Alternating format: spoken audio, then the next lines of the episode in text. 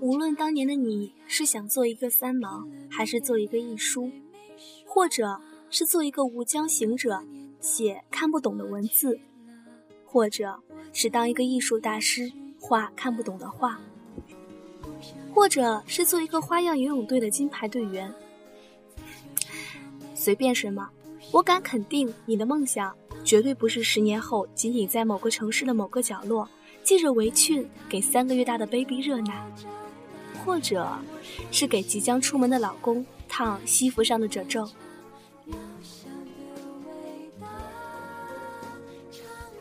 你还记得十六岁时的梦想吗？艾米亚小姐记得。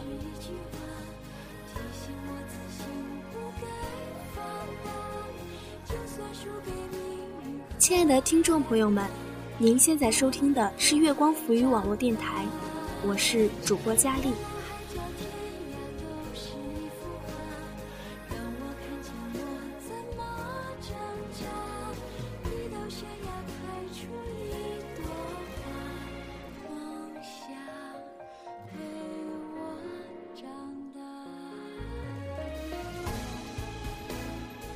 十六岁的时候。艾米亚小姐的梦想是去非洲草原，做一个动物学者。她很喜欢动物，尤其喜欢豹子、狮子、老虎、野牛这样极善奔跑的动物。当年的她对动物的热情超过了对高考的热情，更不知婚姻为何物。她鄙视一切带着油烟味儿和葱花味儿的事物。鄙视不做头发、不加修饰的女人。她热爱文学，也热爱肤如雪；她热爱艺术，也热爱艺书。她热爱天无棱、山地合的爱情小说，暗暗发誓，要让自己的人生不沦落到买菜做饭和嫁人生子这么简单的生活。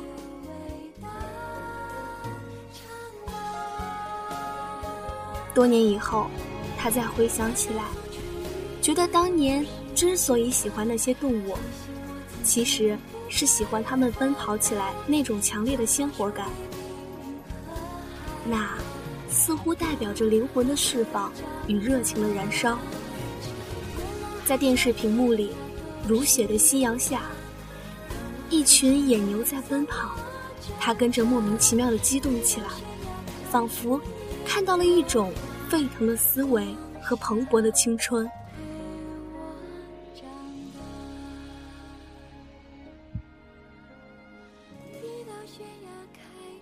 二十二岁，艾米亚小姐大学毕业，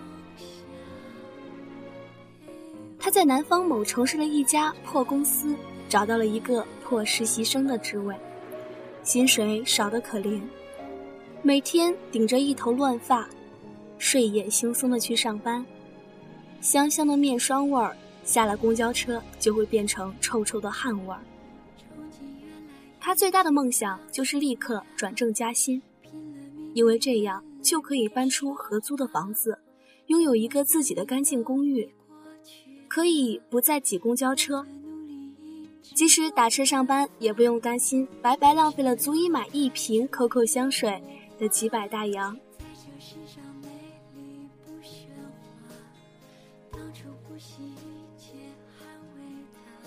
后来房价涨了，涨到有钱也买不起了。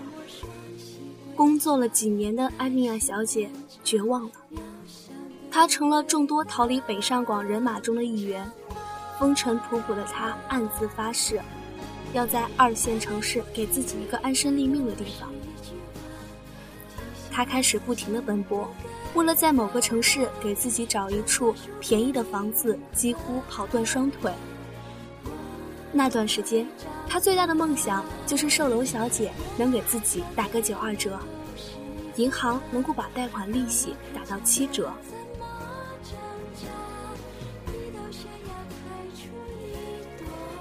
后来的后来，他的眼角开始隐隐出现了细纹，亲娘的电话多了。无非就是催婚。艾米亚小姐开始每天都给自己做面膜、补水、美白、保湿、去角质，通通尝试。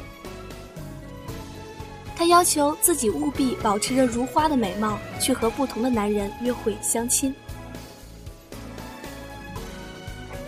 高的像竹竿的，矮的像冬瓜的，瘦的像油条的，肥的啊像肥肠的，她通通都见了。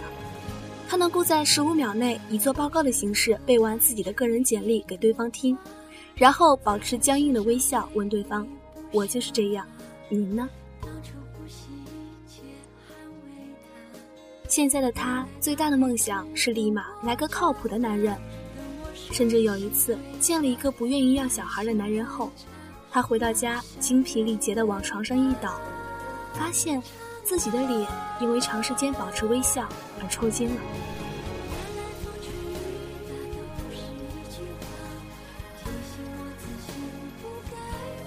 再后来的后来，某一天，艾米亚小姐挽着某男人的手。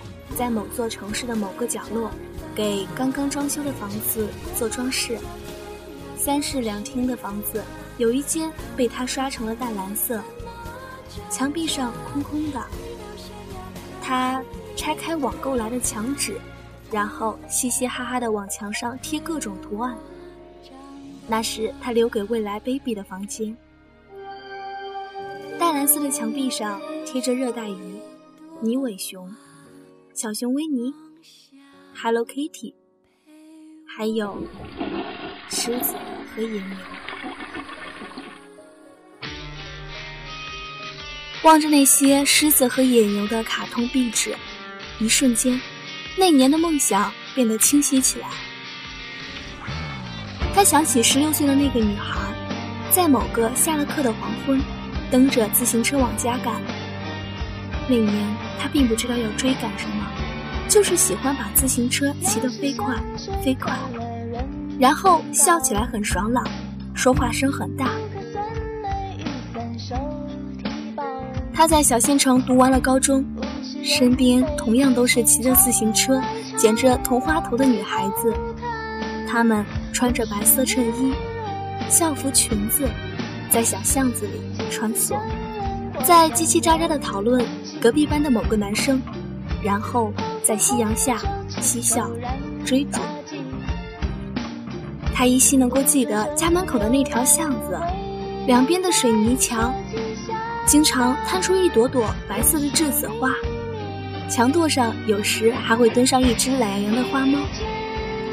他骑着自行车呼啦一声地穿过巷子，接着。便听见母亲的骂声从巷子那边传过来：“骑那么快，摔不死你！”他咧着嘴哈哈一笑，有时干脆来个大撒把，跟母亲打招呼。对于母亲恍极的表情，他丝毫不放在心上。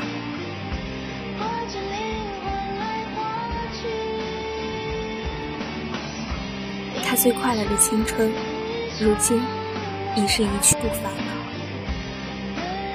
艾米尔小姐回过神来，她依然年轻，还不到三十岁，但是她觉得自己仿佛已经走过了很长的路，那段路一直有迷雾，她一直摸黑往前走，一直看不到自己的模样，似乎有什么追赶着她在黑暗里往前跑。直到有一天，她在黑暗里看到了灯火。他向着灯火狂奔而去，终于歇下一口气，却发现走出来的已经是一个穿着高跟鞋、背着菱格包、擦着紫色眼影的女人。见到熟人，一开口就问：“今天的大盘跌了没有？”依然是那个热爱着狮子和野牛的女孩，但是镜子里的那个她，好像已经熟透了。熟到已经变成了谁的妻子？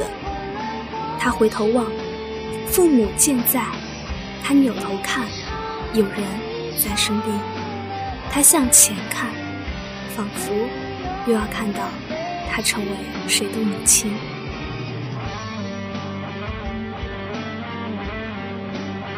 他想，有些梦想，也许明天就可以实现。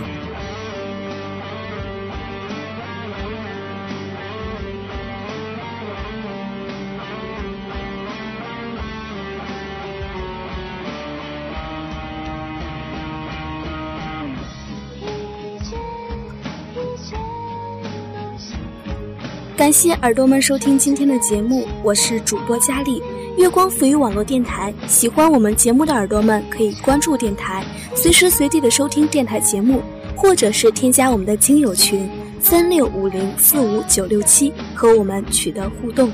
我们下期再见。